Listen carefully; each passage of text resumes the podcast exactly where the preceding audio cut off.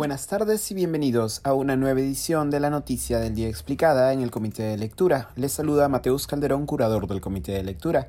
El ministro de Salud Hernando Ceballos brindó una entrevista en la que, entre otros anuncios, indicó que la vacunación para menores de entre 15 y 17 años se adelantará este fin de semana y por otro lado se actualizará el protocolo de bioseguridad luego de que el Ministerio de Salud desplegara en los últimos meses estrategias localizadas como la campaña Vamos a tu encuentro contra las brechas en la inoculación y también una serie de exitosas estrategias mediáticas para incentivar la vacunación como vacunatones, festivales y concursos de disfraces, el inicio de la vacunación a menores de edad por grupos escalonados se había proyectado en principio para el martes 2 de noviembre. No obstante, hoy, en entrevista con el doctor Elmer Huerta en RPP, Ceballos anunció que el inicio de la vacunación para menores de entre 15 y 17 años será este fin de semana.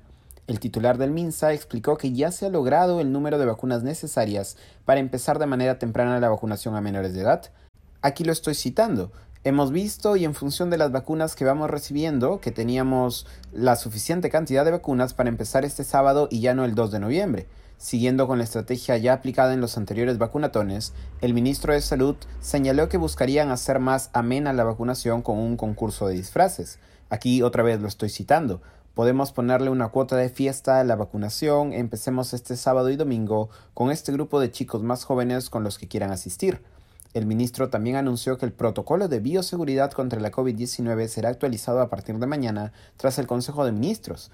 Entre las medidas anunciadas por el ministro se encuentra la eliminación de la exigencia de control de temperatura y la limpieza de calzado para ingresar a establecimientos públicos. Aquí estoy citando al alto funcionario.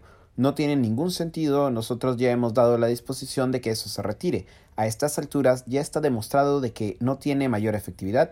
Sobre el eventual regreso a clases, Ceballos señaló que, cito, estamos en condiciones de retornar paulatinamente a clases. Nuestro objetivo, si es que no tenemos una tercera ola de magnitud que cambie las predicciones, estaríamos volviendo en marzo a más tardar a clases semipresenciales. Desde el punto de vista de salud, lo que hemos coordinado con educación es que el retorno será en general en el mes de marzo. Eso ha sido todo por hoy, volveremos mañana con más información.